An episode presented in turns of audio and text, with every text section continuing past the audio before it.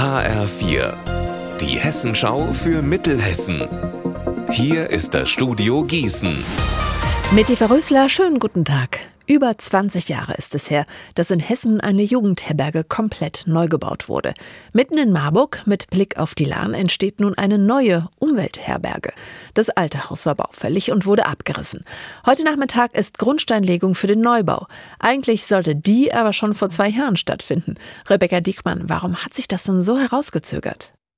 Die Jugendherbergen hatten während der Corona-Pandemie ja große finanzielle Schwierigkeiten und dann sind auch noch Baupreise und Inflation gestiegen. Deshalb stand das Projekt zeitweise komplett auf der Kippe. Jetzt steht aber fest, 2025 soll die neue Jugendherberge fertig sein. Als Umweltherberge soll sie sich durch viel Naturbezug auszeichnen, etwa durch vertikale Gärten an der Fassade und Bienenstöcke auf dem Dach.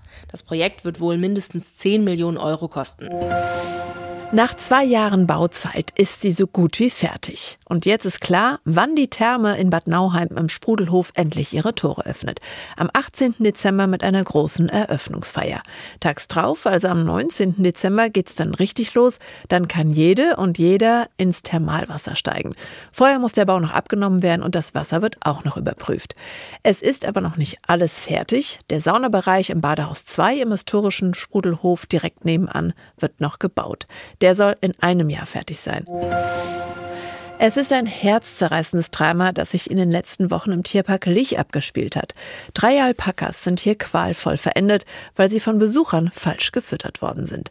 Benjamin Müller. Anfang September entdeckt die Tierparkleiterin Gemüsereste im Gehege, darunter auch Kohl und Zwiebeln. Die fressen drei Alpakastuten, zwei davon, Niki und Daisy, sterben durch schwere Koliken, eine überlebt. Heinrich, der Sohn von Niki, und Maria, die Tochter von Daisy, kommen in die Tierklinik, weil sie nach dem Tod ihrer Mamas die Flasche verweigern. Vor wenigen Tagen dann die traurige Nachricht, der kleine Heinrich hat es auch nicht geschafft. Dafür kämpft sich die wenige Wochen alte Maria durch und ist jetzt zurück im Tierpark. Unser Wetter in Mittelhessen. Es ist überwiegend stark bewölkt, aber es bleibt weitgehend trocken. Bei 18 Grad in Haiger und 20 in Limburg.